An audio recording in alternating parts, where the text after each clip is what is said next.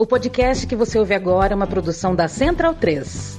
Fernando Diniz teve uma carreira como jogador bem decente, com momentos importantes, principalmente pelo Fluminense, ainda que tenha atuado até os 34 anos sem ter somado muitos títulos na carreira. Na verdade, foram dois títulos: o Paulista de 97 como reserva do Corinthians e o Carioca de 2002 como titular do Flu. O meu time de botão de hoje faz um almanaque da carreira de Fernando Diniz, que nesse momento, agosto de 2023, quando a gente grava esta coisa, este podcast, este episódio, é o técnico da seleção brasileira de futebol. E eu sou o apresentador do meu time de botão ao lado do Paulo Júnior, que está do outro lado da linha e que vai dar um tostão da sua voz nesse momento. Bom dia, boa tarde, boa noite, Pauleta. Dari Leandro, um abraço para quem acompanha meu time de botão. Pois é, falar um pouco desse meia atacante rápido, de boas jogadas individuais, um cara que sempre é, partiu para cima, invadindo a área, jogou de 9, jogou muitas vezes de 11, jogou de ala esquerdo, vez ou outra, jogou de meia, um meia mais meia de fato mesmo, né, com dois ou às vezes três atacantes à sua frente. Variou ali um meia atacante vez ou outra um atacante de fato, um cara que acho que chamava atenção por tentar dar esse dinamismo, tentar dar essa velocidade, até acusado muitas vezes por ser fominha. O Fernando Diniz que jogou por Juventus, por Guarani, por Palmeiras, por Corinthians, Paraná, Fluminense, Flamengo, Juventude, Cruzeiro, Santos, Paulista, Santo André, voltou para o Juventus e fez um joguinho no Gama, nada mal, mesmo com a impressão, claro, que é uma figura muito mais marcante, muito mais interessante, muito mais influente para o futebol como treinador do que a sua carreira como jogador. Foi bom de bola o Fernando Diniz, teve bons momentos, como a gente vai contar no programa de hoje, ainda que não tenha sido assim um ídolo de fato de uma torcida, não tem exatamente uma grande conquista para chamar de sua, mas tem bons momentos e jogou com muita, muita gente boa. Jogou com praticamente né, todos os grandes jogadores da sua geração, perambulando aí por várias camisas do futebol brasileiro. Vamos embora. Fernando Diniz, que na infância, antes de ser jogador de futebol, torcia para o São Paulo e depois de aposentado como jogador de futebol, é, já era identificado com o Fluminense e como treinador é, acho que ainda mais, né, isso se acentuou ainda mais o Fernando Diniz pós-carreira, e é o Fernando Diniz do Fluminense, né? É, e o Fernando Diniz, que pela contagem que você fez aqui, jogou em 14 times profissionalmente, considerando, tá? Fazendo aqui um desconto, se ele não mudou de casa ao se transferir do Palmeiras para o Corinthians e também não se mudou ao se transferir do Fluminense para o Flamengo, foram 12 contratos de locação de apartamento é, entre os 20 e os 34 anos, tá? É, basicamente é praticamente um contrato de locação e uma multa, né? Porque você assina contrato de 24, de 30 meses, sei lá. É, são 12 sofás, são 12 geladeiras, pelo menos, pode ter sido até mais. É, é bastante coisa, Paulo Júnior, que tem cuidado de mudança, grava aqui com caixas ao redor de papelão. É, você pode imaginar o que é isso, né? Em, na, na, flor da idade, tá sempre se despedindo de da Moca para Campinas e uma longa estrada até passar de novo pelo Juventus, terminar a sua carreira como jogador no Gama. Vamos falar de um personagem que é, é, é isso, como você falou, né? Era um bom jogador, deu que é, pode não ter sido um grande ídolo, um jogador de primeira prateleira, mas jogador de time grande sim, e que como técnico, é, o seu lugar atual, né, o seu, a sua posição como técnico da seleção, já meio que fala por si, mas não explica tudo. Né? O Fernando Diniz é é, para além do cargo que ocupa ou dos títulos que conquista, é um cara que mexeu muito na conversa de bola desse país e até por isso a gente conta essa história aqui, porque esse podcast basicamente é para conversar de bola. E o Fernando Diniz mexeu bastante na conversa de bola desde que se tornou um técnico de futebol muito autoral e muito muito com, com ideias, né? É, para alguns irredutível em, alguma, em alguns pontos, mas acima de tudo um cara é, que põe o coração, põe o coração naquilo que acredita, naquilo que faz no futebol. Pauleta, vamos pro roteiro. Vambora. Fernando Diniz jogou muito futebol de salão, foi um notável jogador de futebol de salão, como vários de sua geração, né? Ainda em tempos em que o cara levava até o limite a vida na quadra com a vida no campo. Hoje isso mudou bastante, sabemos muito bem. E ele se profissionalizou no Juventus da Moca, engrenou no time principal no Paulistão de 95, quando completou 21 anos. O Diniz é de 74. Ele foi titular em boa parte da campanha.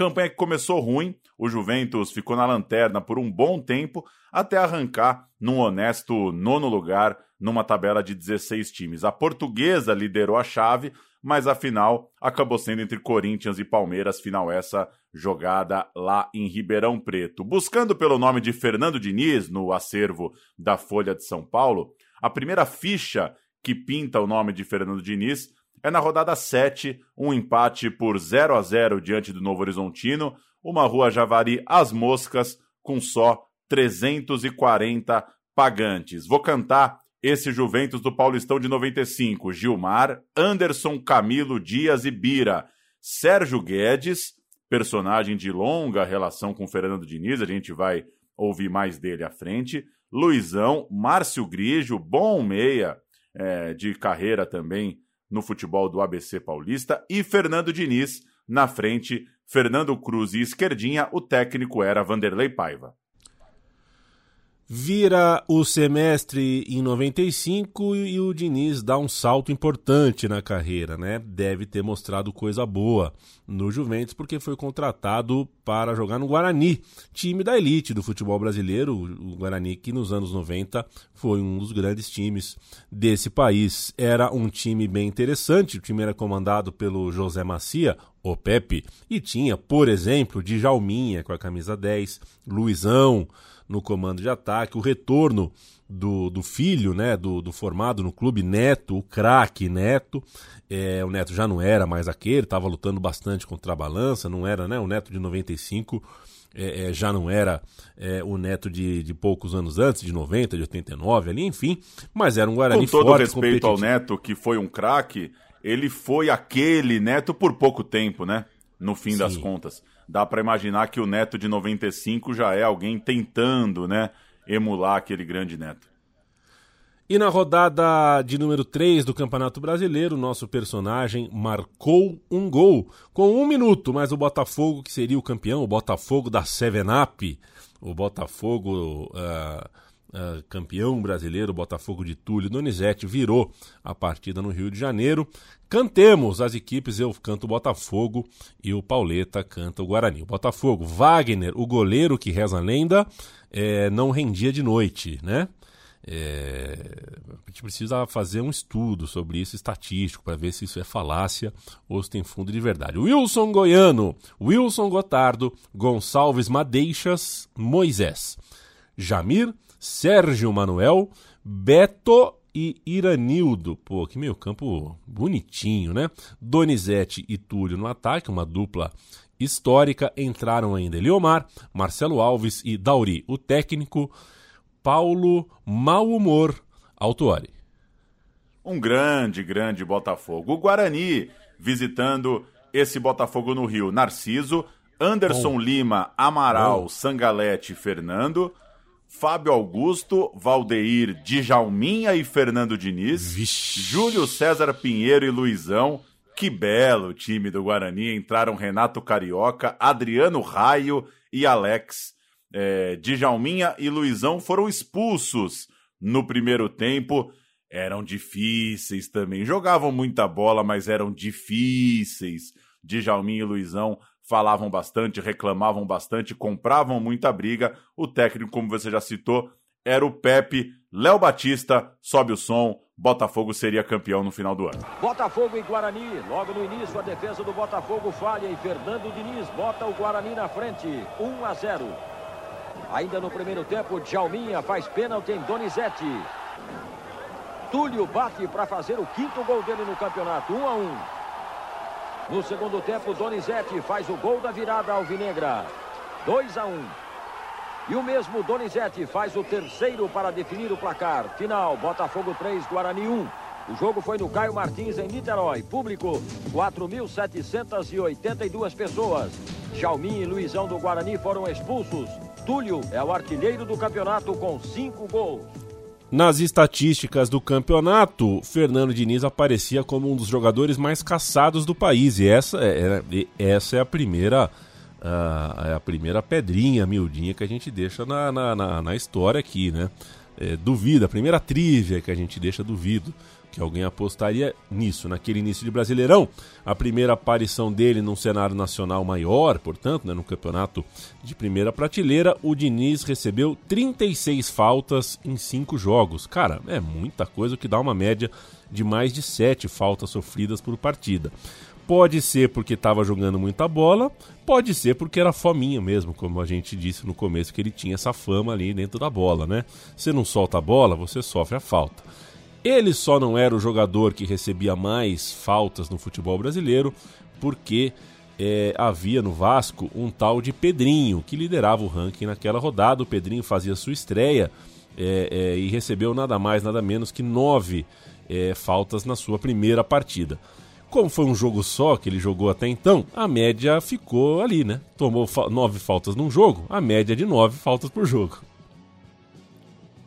Pois é, o Diniz depois desse gol contra o Botafogo, fez mais um gol contra o Bragantino, um empate por 3 a 3 no Brinco de Ouro da Princesa. Fez o terceiro dele no campeonato contra o São Paulo, já na segunda fase, uma ótima vitória do Guarani por 4 a 2 mas o Bugre patinou, foi só o 19 colocado numa tabela de 24 times, longe, longe da zona de classificação, ainda que tenha ficado à frente de, por exemplo, Vasco e Flamengo caíam só dois times no Brasileiro de 95. Naquele ano caíram Paysandu e União São João. União São João dos Danones Bliss, que já contamos aqui recentemente, que era, é, enfim, Paulo Júnior preferia os Danones, né? Eu preferi o Bliss. Foram várias as formações e posicionamentos do Fernando Diniz ao longo do campeonato. É, de fato, ele era é, é, é um jogador uh, versátil. Ele chegou a jogar com o Luizão como um segundo atacante, fazendo o Bebeto ali, né? Mas às vezes também jogava atrás de dois atacantes com o Djalminha. Vale lembrar que aquele Guarani né, era um, um, um, grande time, não só os que a gente já citou, né, o Djalminha, o Luizão, o próprio Neto, mas também é, é, tinha o Amoroso, né? É, então era um time que tinha jogadores que chegaram a figurar nas primeiras posições dos maiores salários do Brasil tinha aquele presidente Beto Zini, né, que não media esforços e fazia é, fazia do Guarani um time um time que estava nas cabeças economicamente, mas nem sempre era muito responsável com as finanças do clube, mas o Guarani, o fato é que estava sempre lá em cima, mostrava o bom nível do Fernando Diniz para a época, depunha muito a favor dele ser parte desse time, ser titular desse time, porque a concorrência era boa. Era um, era um tempo em que o futebol era muito dividido, de fato, né? Ali pelo meio do ano, né? Metade do ano você vai jogar o estadual, metade do ano você vai jogar o brasileiro.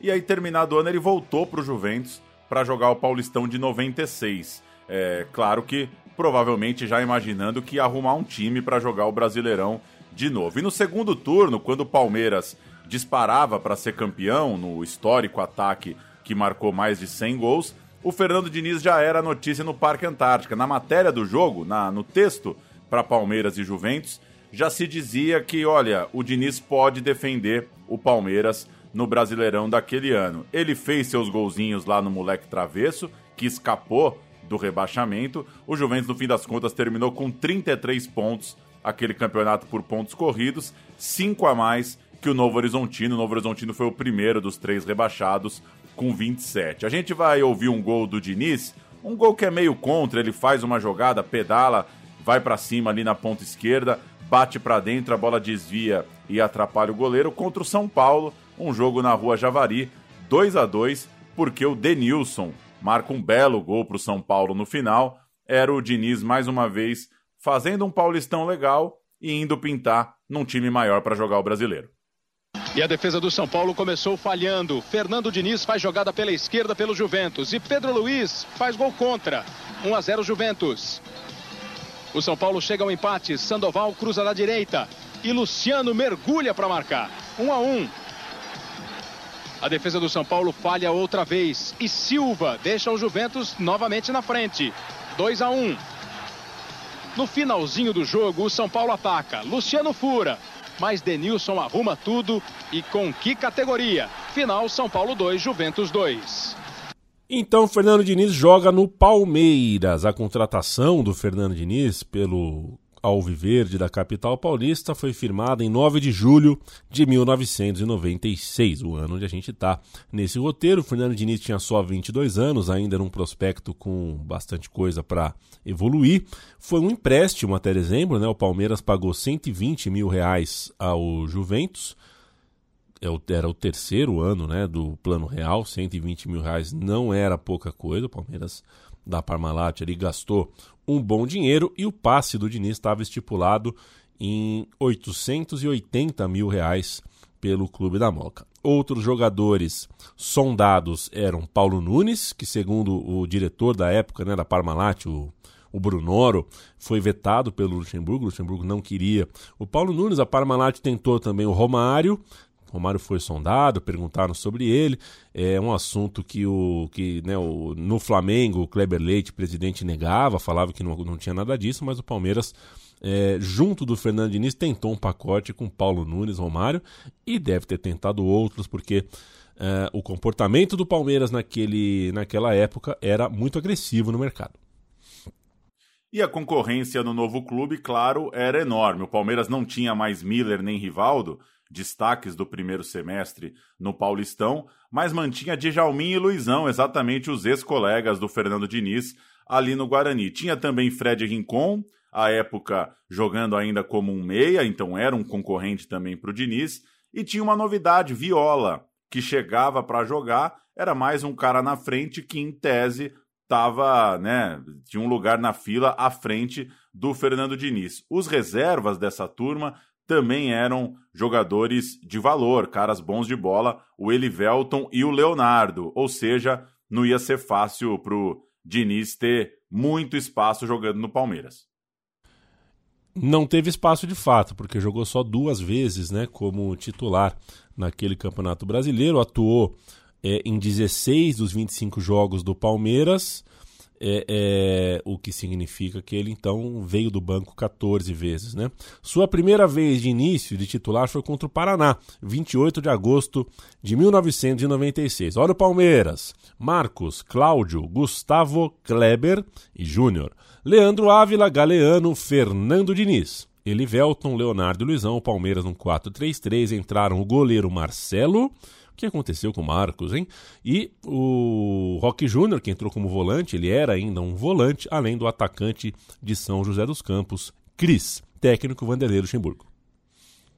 O Paraná, que depois estaria na vida de Fernando Diniz, Regis, Márcio Goiano, Edinho Baiano, Luciano e Marcão, Bezerra, Tcheco e Claudinho, Elcio Silva e Mazinho Loyola, entraram Vaguinho, Ageu, e Carlos Alberto Dias. Interessante também time do Paraná, figurando ali nas cabeças dos anos 90. O gol do Fernando Diniz, né, na, na campanha não foi nesse jogo, aconteceu é, contra o Santos, um jogo no Morumbi. Foi o único gol do Fernando Diniz nessa competição. Ele entrou no lugar do Rincon, que tinha feito o primeiro gol, e cinco minutos depois ele ampliou. A partida terminou 2 a 1 gols de Rincon e Fernando Diniz. não perdeu a classe mesmo com marcação cerrada. Mas ninguém está sempre bem. Djalminha estava mal, caiu com dores no abdômen e precisou ser atendido. Todo jogador tem seu dia ruim. O craque também. A diferença é que com apenas um toque, um craque se redime. No caso de Djalminha, dois toques foram suficientes para ele mudar a história de um jogo que era amplamente favorável ao Santos. Com o peito deixou Leonardo livre. Ele tocou para Rincon girar e fazer 1 a 0. O segundo toque, cobrando falta. Fernando Diniz só empurrou. O Santos descontou no chute de Marcos Assunção. No rebote do goleiro, Alessandro fez 2 a 1. Novamente voltamos a perder gols. Hoje fizemos só dois, poderíamos ter feito cinco, seis. Você hoje sentiu dores e tal, mas acabou conseguindo voltar e dar os passes para os gols, né? É, uma dor estranha no, no primeiro tempo, mas graças a Deus ela passou e no segundo tempo deu para correr bastante e ajudar bem aqui. Aí o Palmeiras chegou no mata-mata, classificado no terceiro lugar, para enfrentar o Grêmio, sexto colocado. No primeiro jogo, derrota por 3 a 1 então necessidade de virar em casa. O Grêmio, no sexto lugar, jogava toda a pressão para o Palmeiras no jogo em São Paulo. O time teve Galeano, Flávio Conceição, Rincon, Djalminha, Luizão e Leonardo. E no intervalo do jogo, o Diniz entrou no lugar do Leonardo para tentar dar mais gás, tentar movimentar ali o ataque do Palmeiras em busca da classificação. O Elivelton, outro cara que veio do banco, abriu o placar e o Palmeiras venceu só por 1 a 0, mas vale destacar que um pouco antes desse gol, um lançamento do Luizão, o Diniz marcou o gol que abriria o placar, um gol pela imagem na mesma linha, no mínimo em posição duvidosa, talvez até correndo um pouco antes, do zagueiro, mas que acabou invalidado por impedimento. Uma jogada muito rápida, uma bola difícil, mas olha aí, podia ser o Diniz o autor do gol que, quem sabe, é, levaria o Palmeiras a um caminho de brigar pelo título brasileiro. O Palmeiras ganhou só por 1 a 0 e ficou pelo caminho, caiu para o Grêmio, que depois seria campeão contra a Portuguesa. Às vezes o futebol é por pouco, as coisas são por pouco, né? O Fernando Diniz, se fizesse o gol, participasse de uma classificação Palmeiras e Grêmio numa rivalidade forte, aí teria a semifinal. É, o, Grêmio enfrentou o Goiás, né? É, é, o Fernando Diniz teria um prolongamento ali com a camisa do Palmeiras, como não aconteceu e o Palmeiras saiu prematuramente do campeonato, o mercado se movimentou mais cedo e veio para 1997 um novo momento e uma dessas uh, raridades, né? Quer dizer, não é uma coisa tão rara assim, mas um jogador sair do Palmeiras para o Corinthians sempre é, é, é, sempre é digno de nota, né? E foi o que aconteceu com o Fernando Diniz. O Corinthians investiu pesado na temporada 97, né? Tinha o banco Excel é, por trás, o Excel econômico, né? É, fazendo um trabalho forte ali, investimento no Corinthians, e o Fernando Diniz foi um dos contratados. Logo na estreia do torneio Rio-São Paulo em janeiro, o Corinthians colou com três novidades: Túlio, o camisa 12, Fábio Augusto e Sangalete. Na véspera dessa partida, dessa estreia no Rio São Paulo, o Timão anunciou o Fernando Diniz e ainda tinha uma lista ousada de reforços que chegariam nos próximos dias. É, Paulo Nunes, Amoroso, Capitão, o lateral André, Roger, Dinho, Goiano, Doriva, Euler, Palinha, é uma, uma porção, né? É uma porção de gente, Arilson, Juninho Paulista, Paulo Rink, Osés, Rodrigo, José Roberto, Miller, basicamente todo mundo que era destaque do futebol brasileiro era desejo da parceria com do Corinthians com o Banco Excel, né? O Corinthians não podia ver uma pessoa de chuteira fazendo algum estrago em algum lugar do mundo, seja no mercado nacional quanto no mercado internacional, que tentava, que ia atrás. Pois é, curiosa essa lista, porque de fato é, é, é todo mundo que estava jogando bem, né? você dizer que você quer Sim. o Miller, o Zé Roberto, o Amoroso, o Paulo Nunes, o Euler, o Palinha e o Juninho Paulista, você quer todo mundo.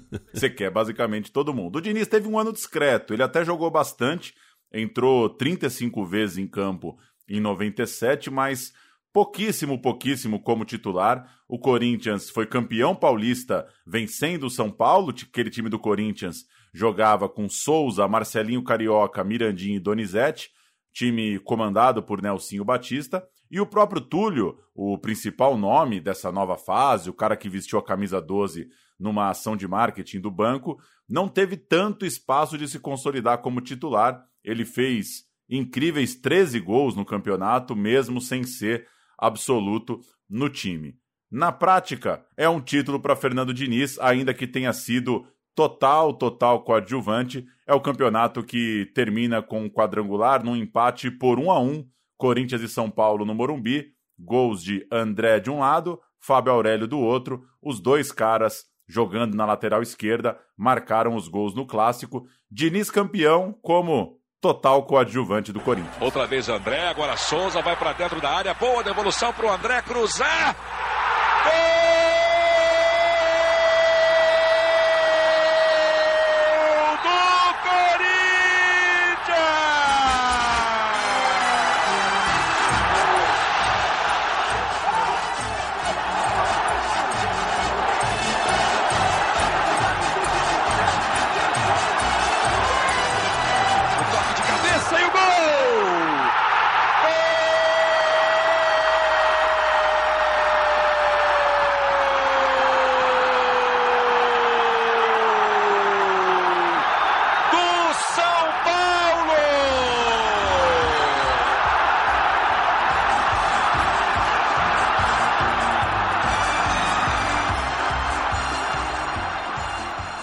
Este é o meu time de botão. A gente grava isso no dia 10 de agosto, Paulo Júnior. E eu falo isso para mandar um abraço para o Jefferson Oliveira, nosso ouvinte. Mandou um e-mail para a gente tão querido, é, tão carinhoso e, e, faz aniversário no 10 de agosto. Ele estava torcendo para que desse tempo da gente mandar esse abraço no aniversário dele. Jefferson, muito obrigado pelo carinho da sua mensagem. É um e-mail como o seu que faz a gente uh, lembrar e reposicionar o nosso foco, o nosso coração no nosso trabalho. Tudo de bom para você. É muito legal saber que, você, que a gente tem a sua companhia é, sempre, de duas em duas semanas aqui, na newsletter, no que for, nas redes sociais. Beijo para você e feliz Beijo. aniversário. O, o Brasileirão é bem ruim, né? O Corinthians vai muito mal naquele campeonato brasileiro. O Fernando Diniz, você vê como, como é, às vezes é. Eu acabei de dizer que o futebol às vezes é muito por pouco, né? A carreira do Fernando Diniz. É, de repente você joga num time menos ambicioso, menos forte, com menos concorrência e joga mais, né? Fica mais tempo em campo, né? O Fernando Diniz no Palmeiras e depois no Corinthians ficou pouco em campo relativamente, de repente num clube intermediário tivesse jogado mais, e aí a carreira vai mudando, né? É tudo questão de escolha e nunca é ruim você jogar no Palmeiras e no Corinthians, embora tenha esse preço, você joga menos do que poderia. O Corinthians nesse campeonato termina só em 17, três pontos acima da zona do rebaixamento, muito distante da área de classificação. É, inclusive com muita polêmica, né? Tem, tem o, é, é, é o ano em que o Dualib fica ali realmente é, é, é na, na na, na, nas páginas jornalísticas até de corrupção tudo mais, o Corinthians estava numa zona. Em 1998, o Fernando Diniz seguiu com pouco espaço, tentou mais uma vez, né, passou as férias ali, não, vamos tentar de novo em 98, vamos tentar ganhar esse espaço, não ganhou. Marcou é, o seu único gol com a camisa do Corinthians em 98 por, é, por competições, né, sem contar amistoso. É, o Corinthians ganhou do Itabaiana pela Copa do Brasil. O jogo foi em Aracaju. O Corinthians ganhou por 3 a 0 e o Fernando Diniz marcou um dos gols. O Itabaiana é seu, Pauleta, claro. Pela primeira vez no meu time de botão, é. É, completando né, é, essa lacuna. Nunca tinha cantado esse Itabaiana de 98. Crécio, Vilcemar, depois Newton, Fabiano, César e Ademir. Esse meio de campo é sacanagem. Quilo, Alex, Cal e Esquerdinha. Entrou Dinho no lugar do Cal e entrou Pera no lugar do Esquerdinha. Na frente, Jamaica e Robson, técnico Sir Nazareno Silva. O Itabaiana recebeu o Corinthians e não conseguiu se segurar para o jogo de volta. O Corinthians com Maurício, ex-Novo Horizontino, Fábio Augusto, Alexandre Lopes, Cris e Rodrigo, Romeu, Marcelinho Carioca, Rincon e Marcelinho Paulista, depois Souza, Mirandinha corre, corre, corre e Renaldo depois Fernando Diniz. O Fernando Diniz entra no lugar então do ex-atleticano Renaldo técnico, Vanderlei Luxemburgo da Silva, o gol de Fernando Diniz. A gente ouve agora jogo, né? Estamos ganhando o jogo, tá produzindo para ganhar o jogo. Lá vai, olha no lance.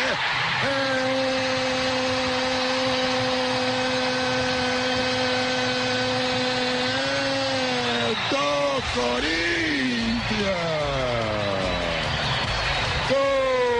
Confira comigo no replay. Foi, foi, foi, foi, foi, foi, foi, foi ele. Fernando Diniz. O craque da camisa número 18. Para os jogados redondos do segundo tempo aqui em Aracaju.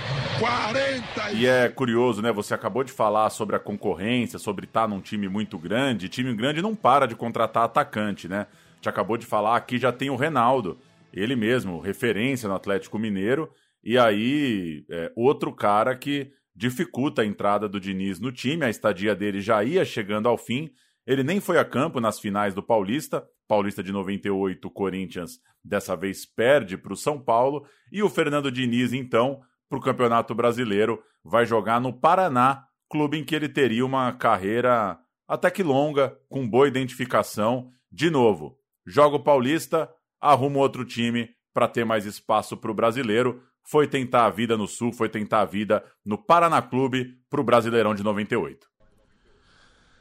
E o campeonato foi duro para o Paraná, né? Com quatro rebaixados em 24 equipes, o time paranaense teve muita. Uma nota para o uniforme do Paraná, Pauleta.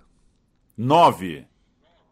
É bonito mesmo, embora o distintivo me cause aflição, porque tem três fontes diferentes, né? Tem três tipos de letra. E não é assim que se faz, né? Mas puta distintivo legal ao mesmo tempo. Sei lá, o Paraná é uma onda. 24 times, caem 4, ficam 20. E o Paraná teve muita dificuldade, só escapou da queda na rodada final. A tabela terminou da seguinte forma: 15, São Paulo, com 27. 16, Atlético Paranaense, também 27. Ponte, com 26. Juventude, com 26. E Guarani, com 25, foram os outros. Guarani em 19. E aí tem o Paraná em vigésimo com 24 pontos. Os rebaixados, América Mineiro 23 pontos, Goiás 22, Bragantino 21 e o América de Natal 15, ou seja, foi por um pontinho mesmo que o Paraná terminou na frente do América Mineiro e por dois pontos ficou à frente do Goiás. Uma rodada e qualquer um desses dois times poderia ultrapassar o Paraná. Pois é, rodada final muito, muito quente. O Paraná, que tinha 21 pontos, venceu o Flamengo e por isso escapou, foi a 24. E olha que o Flamengo ainda tentava a classificação, o Flamengo terminou no 11 lugar. Era um jogo que valia para ambos, não é que o Flamengo já estava desencanado, não. O América Mineiro, que foi rebaixado, só empatou com o Palmeiras porque o Oséias marcou pelo Palmeiras um gol salvador aos 42 minutos do segundo tempo. Se o América mantém a vitória, escapa e derruba o time do Diniz. O Goiás, que também caiu, empatou com o Vasco. É outro que tinha chance de sobreviver. Ou seja, Paraná 24, América 23, Goiás 22, tanto América quanto Goiás empataram seus jogos, deram chance para o Paraná conseguir é, disparar ali, disparar não, né? Ter um ponto na frente, disparar nessa briguinha muito particular, ponto a ponto. Até o Bragantino, que também só empatou com o Vitória, se ele tivesse ganhado, ele podia, ali secando o Paraná, ter escapado. Ou seja, do, dos três que caíram, todos eles, de alguma forma, sonhavam em, em terminar na frente do Paraná, mas não conseguiram fazer a sua parte. Vamos cantar as escalações desse Paraná e Flamengo que deu tudo certo para o time paranaense. O Paraná de Marcelo, Wilson S. Elcio, Milton Duó e Edmilson. Fernando, Gabriel Silveira, Emerson e Cairo. Depois Lúcio Flávio, jogando muito bem. No ataque, Fernando Diniz e Ari Nelson. Depois Luciano Viana. O técnico, Márcio Araújo, outro parceiraço de Fernando Diniz. Estava de auxiliar do Diniz há pouco tempo. Um desses caras que, é, por muitos e muitos anos, a gente viu o nome sempre ligado ao do Diniz trabalhando junto, sendo parceiro, sendo amigo e o pós-carreira mostrou que eles tinham essa parceria profissional de fato. Flamengo, que naquele ano vendeu ingresso a um real, prometeu devolver ingresso para a torcida. É, era um Flamengo daqueles, né? Aquele Flamengo bagunçadíssimo. Klemer, Fábio Baiano, Juan, Ricardo Rocha e Léo Inácio. Jorginho Araújo, Marcos Assumpção, William Feijó e Beto, Caio Ribeiro de Cossô e Romário de Souza Faria. Entraram Pimentel, Rodrigo Fabre e Marcelo Santos, o técnico Evaristo de Macedo. O Romário perdeu um pênalti, o Flamengo vacilou, o Paraná sobreviveu com mais sorte do que juiz. O Diniz, segundo os relatos, fez uma boa partida, jogou bem.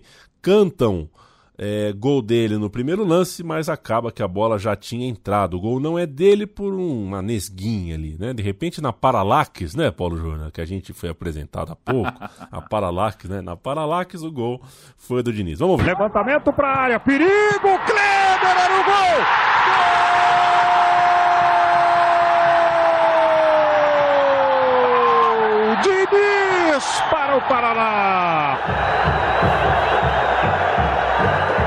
Ari Nelson cabeceia, bola entra. Fernando Diniz ainda toca. Paraná 1 a 0. Uma nota só, não dá para o Rodrigo Fabre ser reserva do William Feijó, né?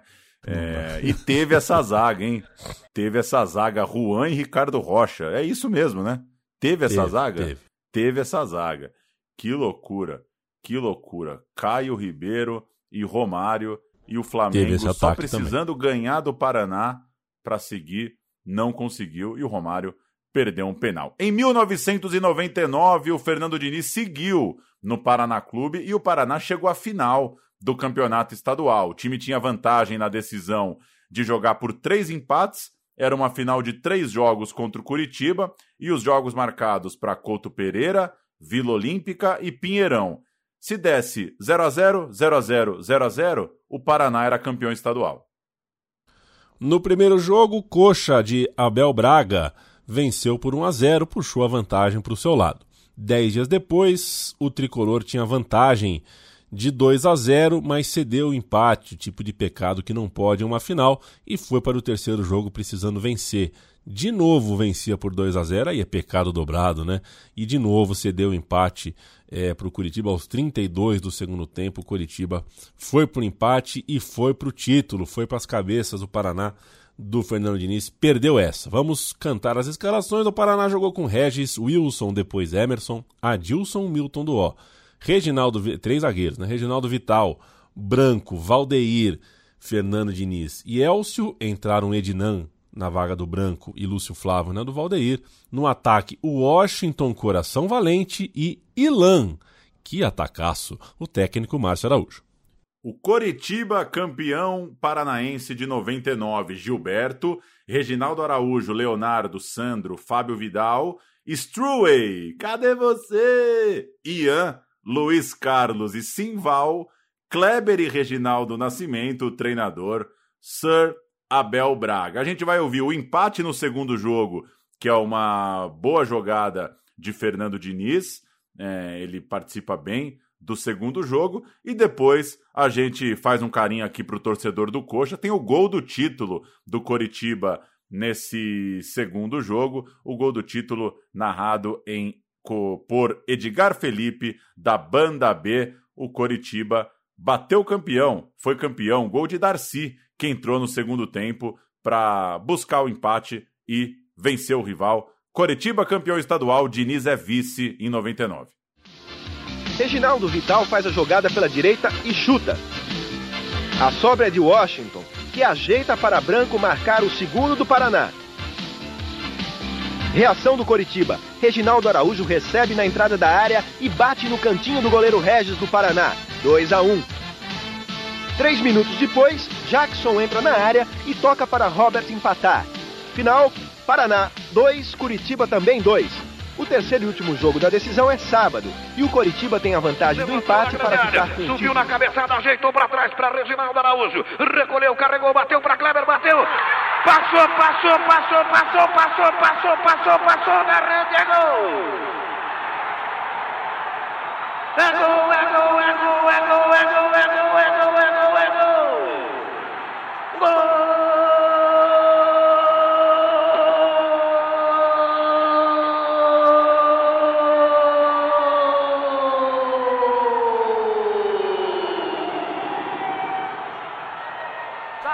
Sempre agradecendo muito ao amigo e amiga ouvinte do meu time de botão que apoia o meu time de botão no Padrim. A gente é, conta com isso, precisa disso para manter as vastas horas que a gente gasta na pesquisa, na produção do roteiro, na edição do material.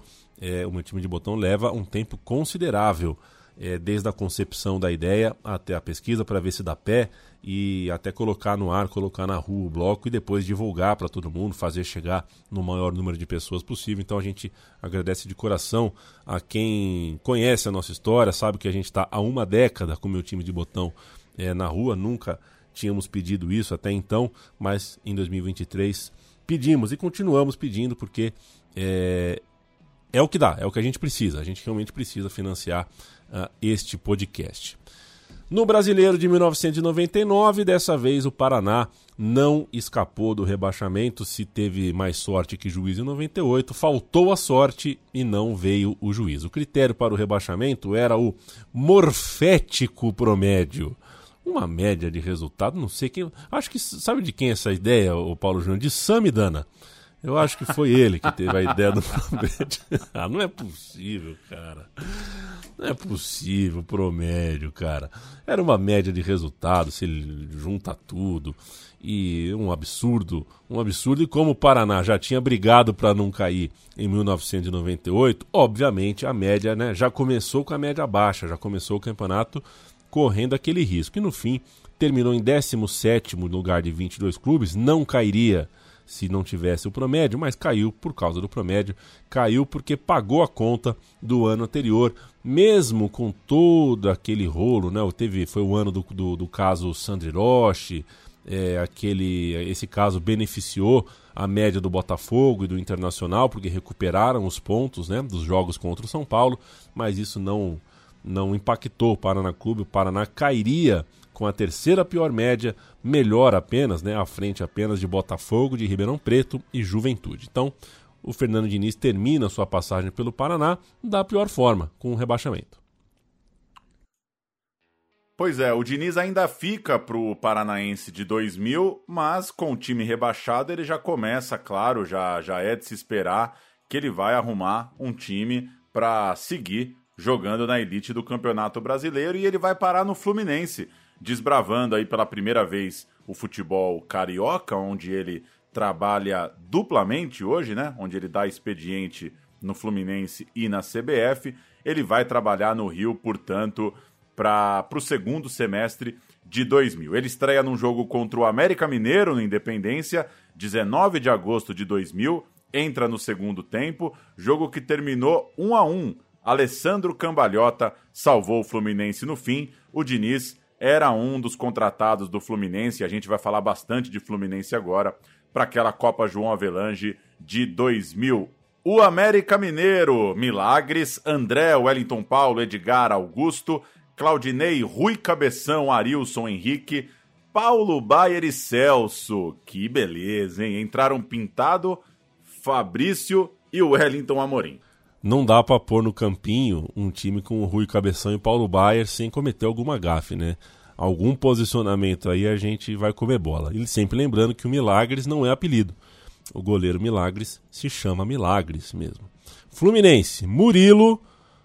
Gostava do Murilo, Paulo? Regular. Regis, César e Flávio. Roberto Brum, bom de entrevista aqui só. Fabinho Donizete, Amor... Fabinho, Donizete Amorim, Roger Flores e Jorginho Cantinflas. Puta que pariu. Aguinaldo, o famoso Agnite, e Magno Alves. Entraram Marcão, Fernando Diniz e Alessandro Cambotinha, o Alessandro Cambalhota. É muito louco, né? Pensar no Diniz hoje, como acho que muita gente que está ouvindo não se lembra tanto do Diniz jogando, pensar que teve essa meiuca, né? Diniz, Roger Flores Boleiragem no Plim Plim e Jorginho Cantinflas. Que coisa maluca. Diz o texto do jornal O Globo. O apoiador Fernando Diniz, de 26 anos, do Paraná Clube, foi comprado pelo Fluminense e se apresentará nas Laranjeiras para assinar contrato na segunda-feira. O jogador chega com aprovação do técnico Valdir Espinosa.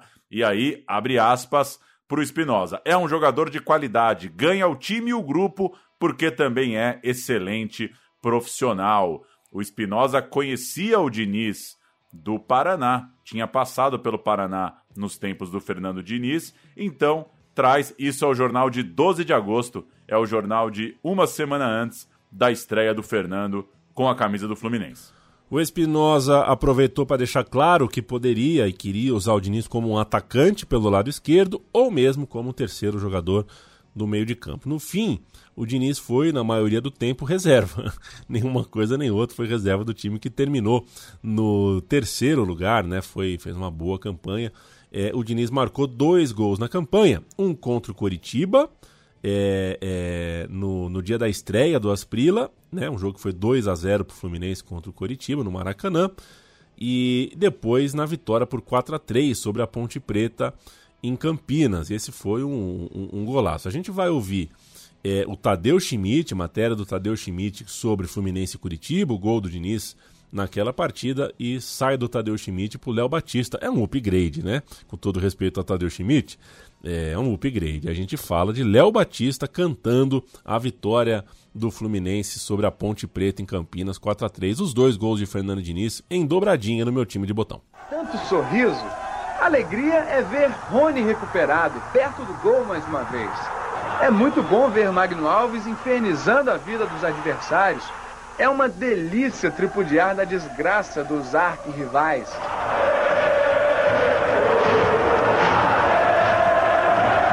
Bonito é ver o drible de Jorginho, que quase vira gol.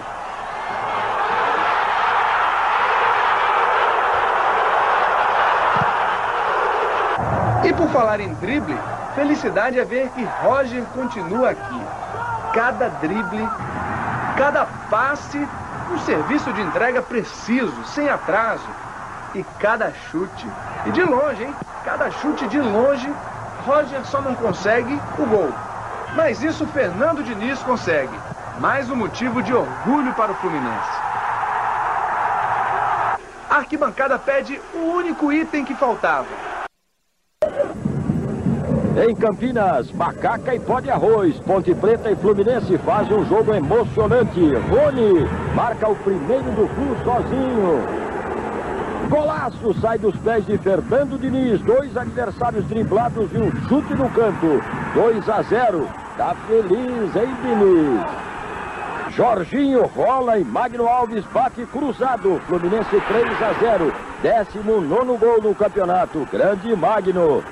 Tem escanteio para a ponte. Marco Aurélio cobra, a bola passa por Alex, bate no braço de Roberto Brum e entra. Mas o juiz Heber Lopes dá gol olímpico. Olha o colírio, seu juiz. Então o Fluminense passa no terceiro lugar na Copa João Avelange, vai cruzar com os times das divisões intermediárias e cruza com uma tal Associação Desportiva São Caetano, um time que chega ali, até então isso nunca tinha acontecido dessa maneira, Pô, os times que vêm da Série B, da Série C, dos módulos, sei lá o que, vêm para só fazer figuração, né? Mas aí o primeiro jogo em São Paulo é um jogaço, é um surpreendente 3 a 3 O Fluminense chegou a abrir 2 a 0 tomou a virada no primeiro tempo. Olha que loucura, imagina um time que não figura na elite virar um 2 a 0 para 3 a 2 num primeiro tempo de mata-mata, e o Flu foi empatar só no final. Era um time muito bom, o São Caetano. Hoje a gente consegue falar disso com muito mais facilidade, mas na época, o que todo mundo esperava era que no Maracanã, a terceira melhor campanha venceria o Azarão, que o Fluminense daria um jeito de ganhar do São Caetano, porque, pô, é, é não é o São Caetano que vai tirar o Fluminense dentro do Maracanã. Vamos cantar antes de ouvir o que aconteceu? Fluminense, Murilo, Paulo César, Regis, César e Jorge Luiz. Marcão, Fabinho, Roger e Jorginho, Rony e Magno Alves. Entraram Fernando Diniz, Agnaldo e Asprila. Olha o banco que tinha para tentar mexer o jogo. O Roger saiu puto da vida no intervalo, foi embora, já não estava num clima legal, ele saiu com uma camisa do Benfica na capa de um jornal português, estava num clima de ir embora. Não era muito fácil o Roger na sua juventude como jogador de futebol. E no fim das contas, esse é um dos assuntos do jogo também. O Fluminense não conseguindo reagir contra o São Caetano e o Roger de biquinho ali criando um clima dentro do clube. O São Caetano jogou com Silvio Luiz, Japinha, Daniel, Serginho e César, Claudecir, Wagner, Adãozinho e Esquerdinha, Ailton e Ademar. Entraram Nelsinho, Marcão, Izinho, Antônio, bandeiras. A gente vai de ambiente depois do gol, é isso, Pauleta? A gente vai com a reportagem do jogo, que todo mundo vai se lembrar agora ouvindo, aquela bombaça de Ademar solta um pombo do meio da rua do Maracanã, e aí você me perguntou o que eu achava do Murilo, né? É, eu acho que esse gol é, responde o que eu acho do Murilo. É uma bombaça do Ademar, mas tomou, não se toma num jogo desse tamanho, um gol dessa distância. 1 a 0 São Caetano dentro do Maracanã. A apresentação desse São Caetano para o Brasilzão foi lá dentro, ganhou numa bombaça e o Fluminense acabou eliminado. O zagueiro Regis quase resolveu o problema do adversário, mas a glória ficou para Ademar, que mandou uma bomba e Murilo aceitou. Nem Papai Noel acreditou. Tinha que ter mais garra diante de um público desse. Chegamos entre os três e chegar agora duas partidas só, pô, e a gente ser eliminado é frustrante para a torcida. Um chute certeiro que calou 60 mil torcedores. E o São Caetano já tem o seu herói na galeria histórica do Maracanã. É muito gratificante você escrever seu nome entre todos os grandes jogadores que desfilaram por esse estádio. Vira o ano para 2001, aonde passou férias uh, de 2000 para 2001? O Fernando Diniz pergunta, é, é, né, pergunta o nosso ouvinte. É, a gente não sabe, né? Fernando Diniz é uma pessoa discreta, inclusive, não é uma pessoa muito. Embora as pessoas achem que o Fernando Diniz é um pavão, eu acho o contrário. Eu acho que ele, inclusive, é uma pessoa, uma pessoa um personagem de futebol imperturbável, é assim que eu o leio. Nem os elogios exagerados seduzem o Diniz, nem as críticas mais uh, uh, babadas e ferrenhas tiram ele de prumo. E isso é característica de alguém, né? Uma pessoa imperturbável não é uma pessoa que publica onde passa as férias. Muito embora é, Fernando Diniz é, é, no Rio de Janeiro, né? Aparentemente gostou do Rio de Janeiro porque continuou por lá depois e hoje como técnico mora naquele lugar. Virou ano para 2001, a notícia da pré-temporada é a seguinte, dois pontos.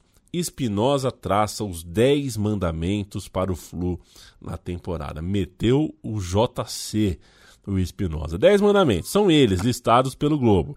Assimilar as variações táticas, o Diniz gostou disso.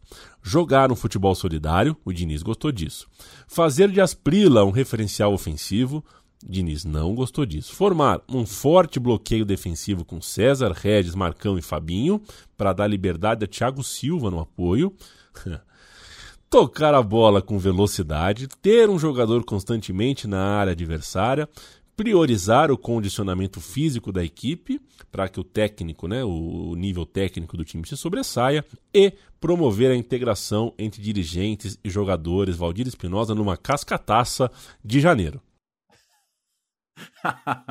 o Flu fez um jogo treino contra o Friburguense. Janeirão, testando o time. Jogou com Murilo. César Regis, Thiago Silva, Marcão, Fabinho, Fernando Diniz, Jorginho, três na frente Asprila, Agnaldo e Rony. Começava a temporada e o ano começava com um torneio Rio-São Paulo. O Fluminense vai bem no começo do Rio-São Paulo de 2001, arranca invicto rumo às semifinais. Quando pega o São Paulo, começa o mata-mata no Morumbi, perde por 1 a 0 no Morumbi, mas mantém a esperança, por que não, de avançar, de vencer o tricolor paulista no Maracanã e o Fluminense vai assim para o jogo, para a primeira decisão dessa temporada de 2001. Murilo, Flávio César Regis e Thiago Silva, Marcão, Fabinho, Jorginho Cantinflas e Fernando Diniz. Rony e Agnaldo entraram Agnaldo Liz, o zagueiro, Valbson e Marco Brito. O técnico é ele, Espinosa. Fazer, né, como a gente está falando do Fluminense, só para de repente alguém mais jovem aí, né? o Thiago Silva escalado nesse Fluminense não é o Thiago Silva das três Copas do Mundo, né? Não é o Thiago Silva pois é. que se foi formado no Fluminense e jogou pela seleção por 200 anos. Esse é outro Thiago Silva. E o Marco Brito, que entra, não é o cantor, é um outro Marco Brito, né? Não é o Marco Brito é, artista da música, Titãs e tudo mais, é outro. São Paulo, Rogério, que é o Ceni, né? O Rogério Ceni, que depois é, é, é se firmou né, já estava ali, se firmou como, como um atleta do São Paulo, ali como goleiro, passou um, um, tempo razoável como goleiro do São Paulo. Reginaldo, Wilson e Rogério Pinheiro, três zagueiros. Belete, Fabiano Genro, Alexandre, Carlos Miguel e Gustavo Neri. Difícil, hein? Mediano no máximo esse meio campo.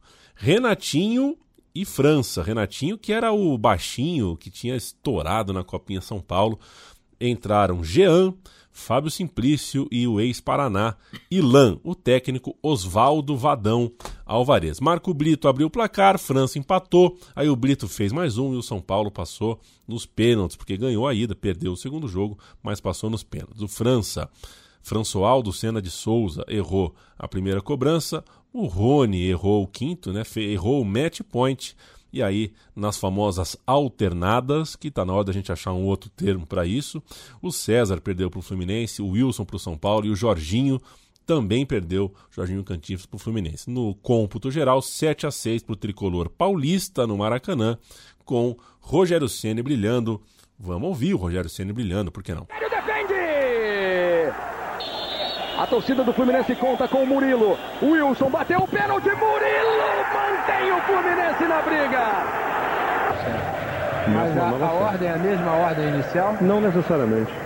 Não precisa ser, não. Olha, o árbitro Edilson Pereira de Carvalho está conversando ali com o assistente, dizendo o seguinte: tem que ficar todo mundo ali para trás.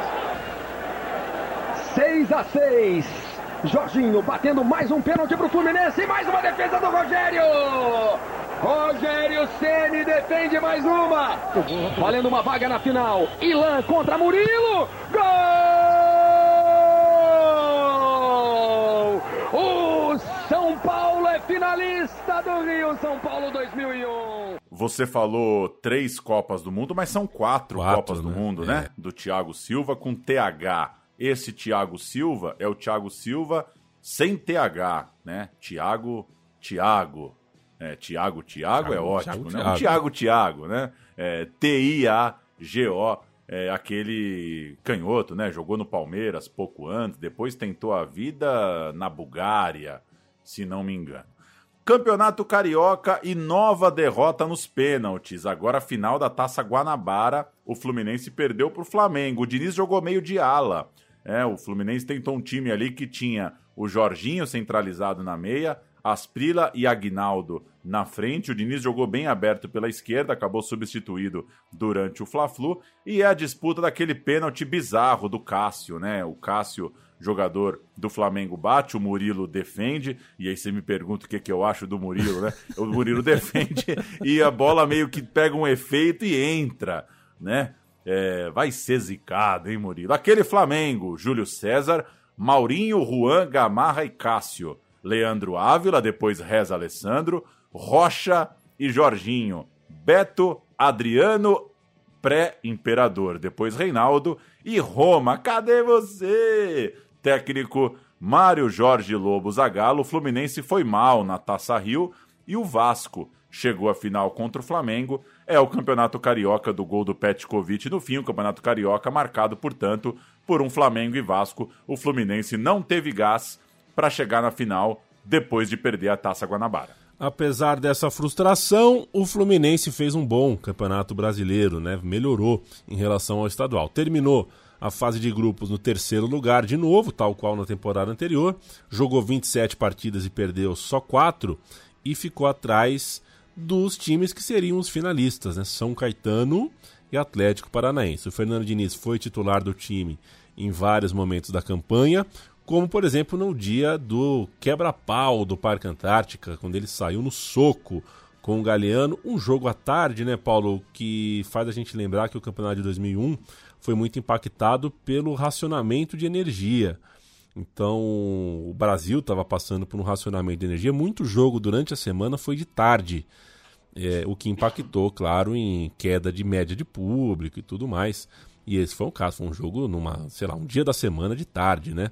E um jogo bem maluco. O Fluminense ganhou do Palmeiras por 6 a 2 um jogo histórico. Tricolor carioca metendo um chocolate e o Fernando Diniz resolveu partir pro pugilato com o Galeano.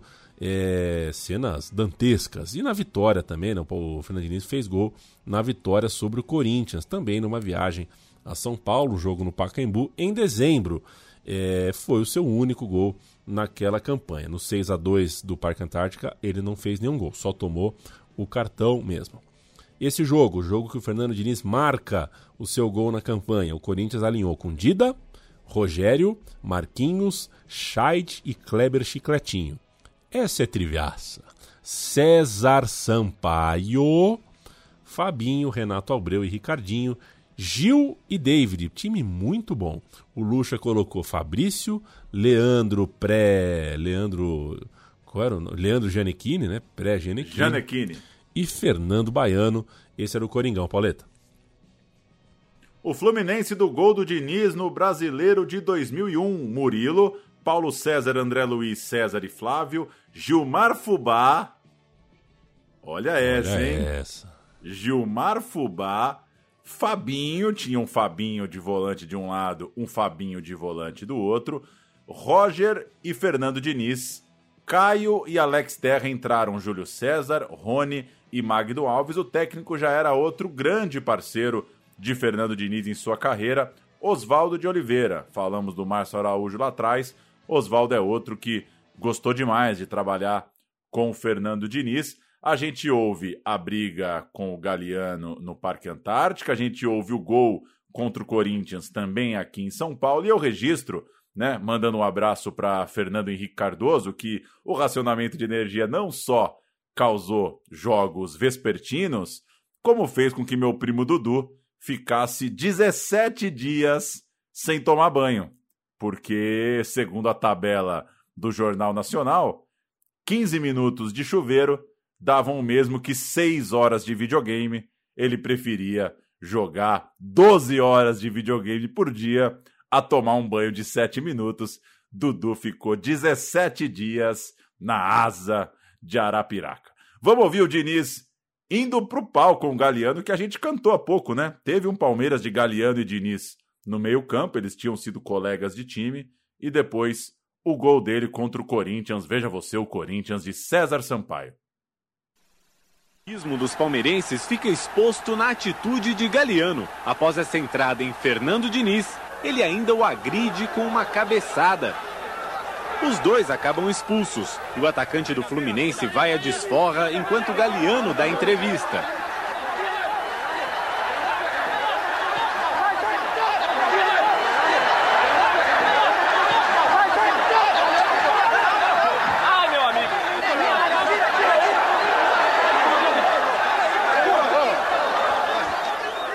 Receber a cabeçada e ainda ser expulso sem fazer nada, você acaba ficando um pouquinho destemperado também. Eu errei, ele errou também. Apesar da violência geral, nenhum outro jogador recebe cartão Oswaldo vermelho. de Oliveira classificou o Fluminense, mas o passado nem ele nem a torcida corintiana esquece. No primeiro tempo, o destaque é o goleiro Murilo. Ele está bem colocado nas duas grandes chances desperdiçadas por David. Gil ganha a cabeçada, Ricardinho fica com a sobra, avança e devolve o presente para Gil. Corinthians 1 a 0. Luxemburgo passa primeiro e segundo tempo sem sair do banco. E por pouco não comemora o segundo gol no toque de Renato. Oswaldo se preocupa com o relógio. Por pouco tempo. Caio deixa Fernando Diniz livre para empatar. Nos acréscimos, Rony se esforça. Cruza para Alex marcar o gol da virada. O Fluminense enfrenta nas quartas de final. Veio o mata-mata, o Fluminense, lembrando, passou em terceiro, pegou o sexto, pegou a Ponte Preta. Num grande jogo, né, um jogo decidido na prorrogação. O Caio abriu o placar para o Fluminense, o Caio Ribeiro, o Caioba. É, o Humberto empatou o jogo para, para, para a Ponte Preta, o jogo foi para a prorrogação. O Magno Alves, então, é, fez 2 a 1 o Macedo anotou 2 a 2 e o jogo, né, e o mesmo Magno Alves acabou, o cara fez dois gols na prorrogação, foi o herói. No fim da partida, o Fluminense eliminava. Era um bom time da Ponte Preta já há algum tempo. Esse time especificamente tinha o Mineiro, tinha o Piá, tinha o Elivelton, o Washington, Coração Valente, Adrianinho. Era um time bem forte e uma prorrogação icônica, um dos grandes jogos aí do, da época do Campeonato Brasileiro. A gente sobe som em homenagem a essa grande classificação, um dos momentos de um dos certamente um dos melhores vestiários pós-jogo da carreira do Diniz como jogador. Bombardeio. Incrível, o gol não sai. E o Fluminense resiste. Roger quase faz um golaço de letra. Mas não tem jeito. Prorrogação. São 30 minutos para Magno Alves ter seu grande momento. Paulo César cruza e quem marca o segundo? Magno. Nem dá para festejar muito. Macedo empata seis minutos depois. O empate ainda classifica o tricolor, mas quando Rony lança Magno Alves, o torcedor do Fluminense tem uma certeza: o sofrimento acabou. 3 a 2. Entrei faltando 30 minutos, mas joguei 50, 60, né? Já é madrugada do dia 6. O aniversário já passou, mas agora sim, Oswaldo quer comemorar. Agradeço mesmo a torcida do Fluminense, é uma coisa que eu jamais na minha vida vou me esquecer. Isso vai ficar marcado. Oswaldo e a torcida. Um é o presente do outro. Um emociona o outro. E talvez hoje um não seja nada sem o outro. Gosto de prorrogação. Você sabe que eu não gosto muito de disputa por pênaltis, né? É, a gente está gravando numa semana que a gente teve uma loucura no Beira Rio e a coisa começa a andar, eu já começo a ficar com dó do cara que vai errar por antecipação. É um negócio que me gera uma agonia, né? O cara ir para a última cobrança já com aquele famoso cu na mão é, me dá um negócio. Eu gosto de prorrogação, viu? Eu sei que desgasta, sei que os caras já jogam muito, eu entendo que talvez não tá dando tempo, não tá cabendo prorrogação, mas eu gosto, eu prefiro o jogo terminado no jogo. A campanha do Fluminense, depois desse ótimo 3 a 2 parou no campeão, parou num triplete do Alex Mineiro na Arena da Baixada, centroavante ensaboado na água do capeta naquela reta final de título. Tudo que batia no Alex Mineiro entrava. O Magno Alves fez dois, mas o gol salvador do Alex Mineiro, o gol salvador do Atlético Paranaense, veio no minuto 88. Fim da linha para o Fluminense e o Fernando Diniz diria, é, anos à frente, que esse momento em 2001 tinha sido o melhor da carreira dele. Ele tinha, ele acreditava que esse Fluminense de 2001, esse time que o Magno Alves estava marcando o gol adoidado, era talvez o melhor momento dele ali como jogador de futebol. A notícia do Fluminense é, ali, né, fim de temporada 2001, era clara. Se ganha do Atlético Paranaense e garante vaga na Libertadores, a ideia era contratar o Romário. O baixinho não veio, né? Pelo menos naquele momento, ele veio depois. E as novidades para o início de 92 eram Bismarck, depois de oito anos na gringa, e bota gringa nisso porque o cara estava lá no Japão. Não tem como você estar tá mais gringa do que isso. E também Paulo Isidoro. O time começava o Rio São Paulo mais ou menos do mesmo jeito, com Diniz, com Roger, Caio, Magno Alves e essas uh, uh, novas aquisições né, que não, não, não, mexiam demais na estrutura do time. O torneio, com 16 times naquele ano, é muito bom, né? E no fim, o, o Fluminense não se deu bem, mas nenhum carioca se deu bem. Quatro paulistas foram às semifinais. O Fluminense ficou um pontinho só atrás da vaga, né? Ficou atrás do Corinthians, do Palmeiras, do São Paulo e do São Caetano. Chupou o dedo, não participou do mata-mata. E por conta do Rio São Paulo inchado, os estaduais foram desprestigiados nessa temporada, né? Os grandes acabaram dando importância só na reta final. Esse Rio São Paulo grandão pegou naquele ano e se deu espaço para o americano no Rio de Janeiro fazer uma grande campanha, mas o Fluminense foi o grande que se meteu para chegar na final em dois jogos contra o time de Campos, venceu o primeiro por 2 a 0 e no dia seguinte o roupeiro Chimbica trabalhava nas Laranjeiras há muito tempo, há 36 anos, morreu num infarto fulminante. Então teve essa comoção, era a chance do Fluminense ganhar um título é, para o seu funcionário, era a chance do Fluminense também ser campeão no ano do seu centenário, Fluminense de 1902, e era uma chance, não era o grande objetivo da temporada, longe disso, mas você tem a chance de ser campeão estadual contra o americano você não pode vacilar. Fluminense foi para cima para confirmar a taça no jogo de volta. Vamos para a escalação do americano. Brás, Marcelo, Marcelão e Laerte. Entrou o Camilo no lugar do Marcelão. é, é, brincadeira, né? Felipe. Marcelo e Marcelão na zaga. Quem você acha que chega mais duro? pois é, né? Ou, ou, quem chega. Pode ser que o Marcelão já tava no time, sei lá, né? Felipe, Wellington, Reginaldo, Pelica, depois Andrezinho e o Ederson, que é nome de ala esquerdo mesmo enxuriçado. Luciano Viana, depois Marco Túlio, que não é aquele do J Quest, e Washington, que não é o Coração Valente, já duas vezes citado aqui, o técnico gaúcho, que também não é aquele. Esse é o americano. Fluminense, Murilo, Flávio, Maurício, depois César, Regis e Roberto Brum, Marcão Fabinho e Fernando Diniz, Marco Brito, depois Sidney, Rony, depois Júlio César e Magno Alves, o técnico Robertinho, Agnaldo puto da vida por ficar no banco, achava que tinha que jogar, mas não jogou. Diniz jogou bem nessa decisão contra o americano, cuidou bem da bola, acertou bons passes e é do Fernando Diniz uma bonita jogada no terceiro gol. Gols de Rony, Flávio e Magno Alves, Fluminense 3 a 1 Fluminense campeão carioca de 2002. Esse carioca em ano de Rio São Paulo largo, então não é um carioca, pelo menos na duração ali da campanha, mas é o campeão estadual de fato naquela temporada. Vamos ouvir Flu campeão para cima do americano, Diniz campeão, dessa vez como titular, dessa vez no pôster e jogando bem na partida decisiva. Pouco depois, Flávio mandou essa bomba Fluminense 2, Americano 1.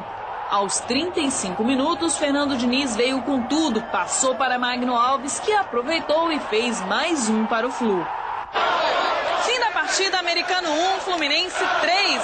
O tricolor vai comemorar o centenário como campeão 2002. Muito tempo que a torcida não comemorava um título importante como campeão estadual. E graças a Deus nós conseguimos e estamos felicíssimos com isso. Agora já tem a Copa dos Campeões logo na sequência, comemorar e partir para outra.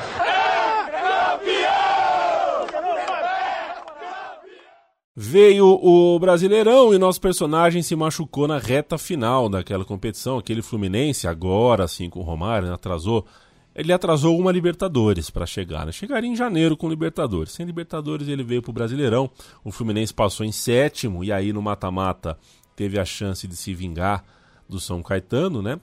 Passou para a semifinal e naquela semifinal caiu para o Corinthians nas semifinais do Brasileirão. O teve o gol do baixinho, né? O jogo de ida no Maracanã, 1x0, a dancinha do Romário ali e tal. Só que o jogo de volta, um puta jogo de futebol. O Corinthians fez 3 a 2 no Morumbi e tirou o Fluminense de Fernando Diniz. Na virada para 2003, o debate era se o Romário seguiria ou não nas Laranjeiras. É, não sei se foi antes ou depois do. do. do como é que chama aquela. Estapeamento, né? Teve um torcedor lá que levou galinha no CT das Laranjeiras, o Romário pulou alambrado. que puta loucura foi aquilo. O Renato Gaúcho, técnico, também contava. Você sabia que essa cena me chocou porque eu era um adolescente, né? Eu achava que adultos não davam mais tapa. Eu achava que tapa era coisa de criança. Eu falei, meu, achei que o Romário ia dar um soco no cara, mas deu um tapa. Eu pensava que adulto batia de mão fechada naquele dia eu falei, pô, tapa, tapa é foda, porque tapa, tapa humilha o cara, né, também. Levou um tapa do Romário, né? É, sei lá, não sei. Eu, eu, eu, não sou uma pessoa briguenta, eu não tenho um grande histórico de tapas nem de socos. Mas eu me lembro de ter, ter me chamado muita atenção de pensar por que, que o Romário foi pro tapa. Enfim, foi, foi um belo tapa, né? Foi um foi. belo tapa de todo jeito. Foi, foi um belo tapa. O Renato Gaúcho era o técnico, contava com a volta do Fernando Diniz, que estava voltando daquela lesão, né, da, da do mata-mata do ano anterior, lesão no joelho, inclusive. É, e ele tinha ótima relação, né? O Diniz e o Baixinho o Romário tinham ótima relação, eram sempre vistos conversando, trocando ideia, afinando ali o entrosamento. O Fernando Diniz torcia muito pro, pro Romário seguir no time. No fim das contas, o Diniz não reencontrou, né, depois da lesão, ele não reencontrou, não voltou muito bem para o Fluminense. O Romário também foi embora logo, topou uh, um convite do futebol do Catar, foi ganhar uma moeda por lá logo no mês de março, depois do Carnaval, porque também não dá para ir para o Catar antes do Carnaval, né, Romário? E o Fluminense perdeu a final do Campeonato Carioca. Naquela ocasião, a final foi contra o Vasco do Antônio Lopes. O Fernando Diniz deixaria o time com apenas um título, né? o estadual contra o americano no ano anterior, que a gente já citou. Pauleta, vamos de escalação da despedida dessa final carioca Fluminense Vasco? O Fluminense, Kleber, Jean Carlos, César, Zé Carlos, Jadilson, Marcão, Dijair, o Fernando Diniz entra no lugar do Dijair no segundo tempo, Carlos Alberto, Alex Oliveira, Ademilson e Fábio Bala, o técnico como já citamos, Renato Gaúcho, o Fluminense é vice com esse time. O time do Vasco jogou com Fábio, Russo, Alex, Wellington Paulo, Edinho, Henrique, depois Rogério Correia, Bruno Lazzaroni, Léo Lima, depois Rodrigo Souto, Marcelinho Carioca, Souza Caveirão e Marques, depois Cadu, técnico El Delegado Antônio Lopes.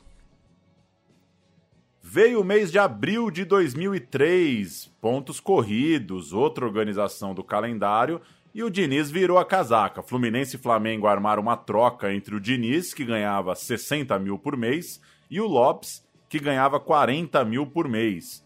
É, o presidente tricolor, o Fischel, disse no meio do negócio que não tinha mais clima para o Fernando Diniz no clube, que ele estava em atrito com o treinador, que tinha acabado o ciclo do Diniz, que, como a gente contou aqui, estava no time desde lá da João Avelange de 2000.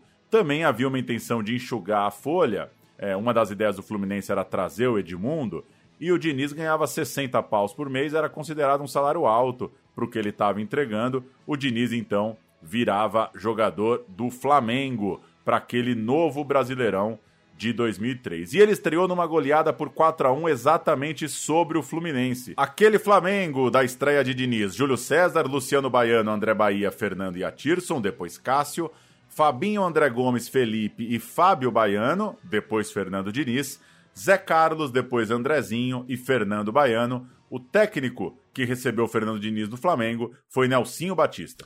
A nota do jornal O Globo para Fernando Diniz foi 5, com o complemento. Entrou com vontade de fazer um gol no seu ex-clube, mas mais errou do que acertou. Tem a justificativa da falta de ritmo de jogo, fecha aspas para o jornal. O Flamengo fez um brasileiro apenas mediano, de oitavo lugar naquela estreia, era estreia dos pontos corridos, né? Pontos corridos com 125 times. Terminou sete pontos atrás do quinto colocado, o Curitiba, que foi a Libertadores, era um bom Curitiba. Qualquer dia aqui, no meu time de botão. Diniz fez um golzinho só nessa campanha. Dá para perceber que não foi um jogador de muitos gols na carreira. Esse gol foi na rodada 4, no empate contra o São Caetano. Mesmo assim, houve uma confiança sim no futebol do Fernando Diniz. Lá em agosto, uma matéria do Globo dizia o seguinte: Fernando Diniz, o homem de confiança de Oswaldo, Oswaldo de Oliveira, né? botava essa fé, estava por lá. O Diniz estava há 60 dias sem jogar, problemas musculares na coxa, na panturrilha da perna direita, mas aos 29 anos ele tinha essa proximidade com Oswaldo de Oliveira, era um ponto favorável a ele. O Oswaldo tinha trabalhado com o Diniz lá no Corinthians, ainda quando ele era um auxiliar do Luxemburgo, e também no Fluminense, como a gente citou há pouco, no time de 2001. Então a chegada do Oswaldo de Oliveira, em tese, dava moral, dava espaço para o Diniz no Flamengo. No mês de dezembro, porém, o balanço era negativo. Depois de três anos no Fluminense, o Fernando Diniz conviveu com lesões no Flamengo, é, de forma que nunca né, foram lesões mais sérias do que aquelas que ele tinha experimentado na carreira. O Fernando Diniz chegou a responder, é, a torcida do Flamengo ficou brava, chinelinho, tudo mais. E ele disse que nunca, né? Vamos abrir aspas para ele aqui, dizendo que nunca fez por corpo mole. Abre aspas. Seria burrice não querer jogar no Flamengo. E burro eu não sou. Fecha aspas. No último jogo da campanha, contra o São Paulo no Morumbi, o noticiário já alertava que Fernando Diniz, assim como Rafael e Fabiano Heller, é, e também o Edilson, podiam estar se despedindo da Gávea. Tinha uma barca é, indo embora da Gávea, o Fernando Diniz fazia parte dela. Acho que é consenso é, de, de, parte a parte que o Fernando Diniz não teve a passagem dos sonhos por aquele clube. A gente ouve o gol que o Diniz fez pelo Flamengo no Anacleto Campanella contra o Sanca. A partida vira um jogo de xadrez. E como é chato ver um jogo de xadrez. A única emoção é ver os chutes de Ademar. Ou então uma arrancada de Fernando Baiano, que não dá em nada. Mais legal que esse jogo, só a festa da banana. Como? Você não sabe o que é? Calma que depois do gol, Zé Carlos explica.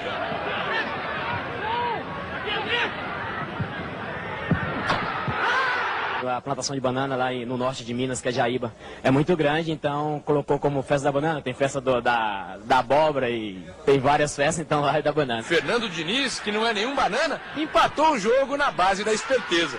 O jogador deles teve infelicidade no domínio, eu aproveitei e consegui fazer o gol. O Flamengo reclamou deste lance. Foi pênalti, porque eu ia ganhar a jogada, e ele deixou a perna, mas o juiz não deu. Ele jogou a bola na frente e se chocou contra mim, o juiz estava perto e por isso não deu. O joelho do jogador do São Caetano é que toca e dá o toque, mas ele já vinha desequilibrado. Não foi pênalti. 1 um a 1. Um. Empate com gosto de banana verde para as duas equipes. Porque num campeonato por pontos corridos é proibido. E a gente passa a régua nos anos finais da carreira do Fernando Diniz, sem muito detalhe, porque de fato já, já o, o auge já passou, já é uma finaleira. O Fernando Diniz passou pelo Juventude em 2004, em agosto foi jogar no Cruzeiro, é, onde jogou pouco. Em 2005 ele foi para o Santos, num pedido do Oswaldo de Oliveira, mas também jogou pouquinho, jogou cinco vezes só esse Santos de 2005, pós-campeão brasileiro, numa reformulação, mas que estava na Libertadores, claro, era campeão brasileiro de 2004. Então, o Diniz vai jogando numas barcas boas, né? Assim, em transição, mas digo, chegando em time que está acostumado a vencer, né? Ele chega no Cruzeiro depois de ser campeão, ele chega no Santos depois de ser campeão, acaba que não consegue jogar muito no Santos, deixou o clube em abril, foi jogar depois uma Série B pelo Paulista de Jundiaí, ficou lá em 2006, ficou em 2007, jogou no Santo André, o Sérgio Soares, ex-colega de meio campo, estava de treinador por lá, chamou ele para o Santo André, ele deu um pulo por lá, jogou no Juventus, também comandado pelo Sérgio Soares, um time que tinha o Vampeta, inclusive. E o último jogo do Fernando Diniz foi numa passagem pelo Gama, na Série B de 2008. Ele saiu aí desse, desse circuito dos times de menor expressão aqui de Campeonato Paulista, coisa e tal, e foi tentar jogar uma Série B lá pelo clube do Distrito Federal. Ele, logo na estreia, foi expulso por ofender o árbitro, xingou ali o juiz, inconformado com uma decisão, pegou um gancho um pouco mais largo do STJD, estava distante da família, não estava muito feliz e resolveu parar. O Diniz, inclusive, é, falou sobre isso depois, que considera que no fim das contas o Gama mal dá para contar na carreira, porque é, foi uma passagem que, que não deu certo, não estava com a cabeça lá, estava distante da família, não estava nas melhores condições e não estava é, na, na. É isso, não estava preparado, não estava é, inteirão para conseguir render é, com respeito ao clube, claro, mas que acabou sendo uma ida que, que não fez muito sentido. De toda forma, o último time de Fernando Diniz como jogador de futebol foi esse Gama é, que perdeu um jogo para o Grêmio Barueri, o Gama de Luiz Henrique, Lucas Silva, João Vitor, Pedro Paulo e Tiaguinho, Emerson, Kel, depois Fernando Diniz. O Kel, então, deu o último tapinha na mão do Fernando Diniz, né? Será um tapinha de mão cheia? Será aquele tapinha na bunda? Aquele tapinha já passando? Será um tapinha nas costas?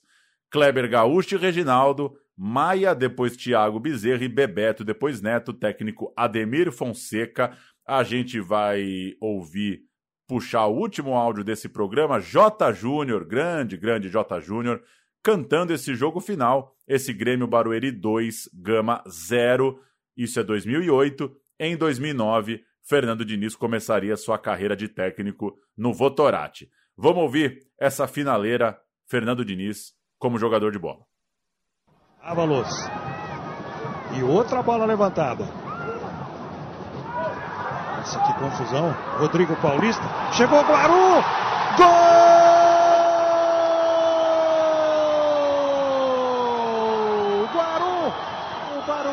faz 1 a 0 no Gama. Olha o Pimentel. Conseguiu levantar. Opa! Gol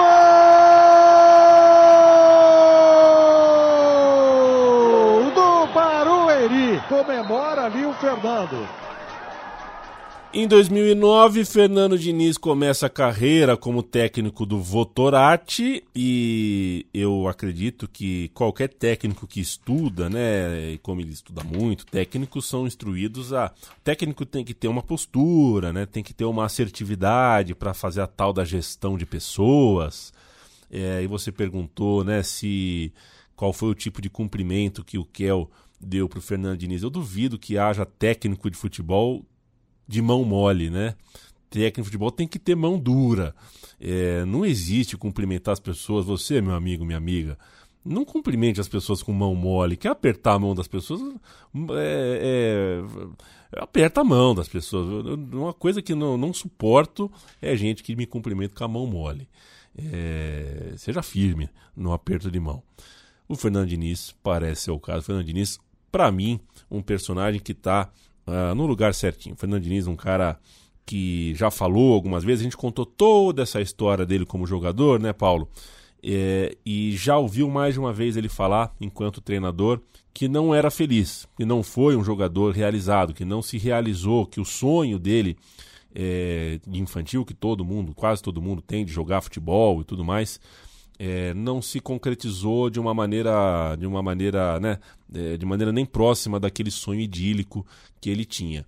É, ele, ele se diz mais feliz como treinador e por não ter sido muito feliz como jogador, ele tenta passar felicidade, tenta passar, uh, uh, tenta fazer com que os jogadores sintam mais prazer como atletas profissionais de futebol do que ele mesmo teve. Isso não é pouca coisa dentro de um futebol com arbitragens, torcidas, crônica e também atletas uh, militarizados, embrutecidos, virilizados e um futebol cada vez mais duro nesse país.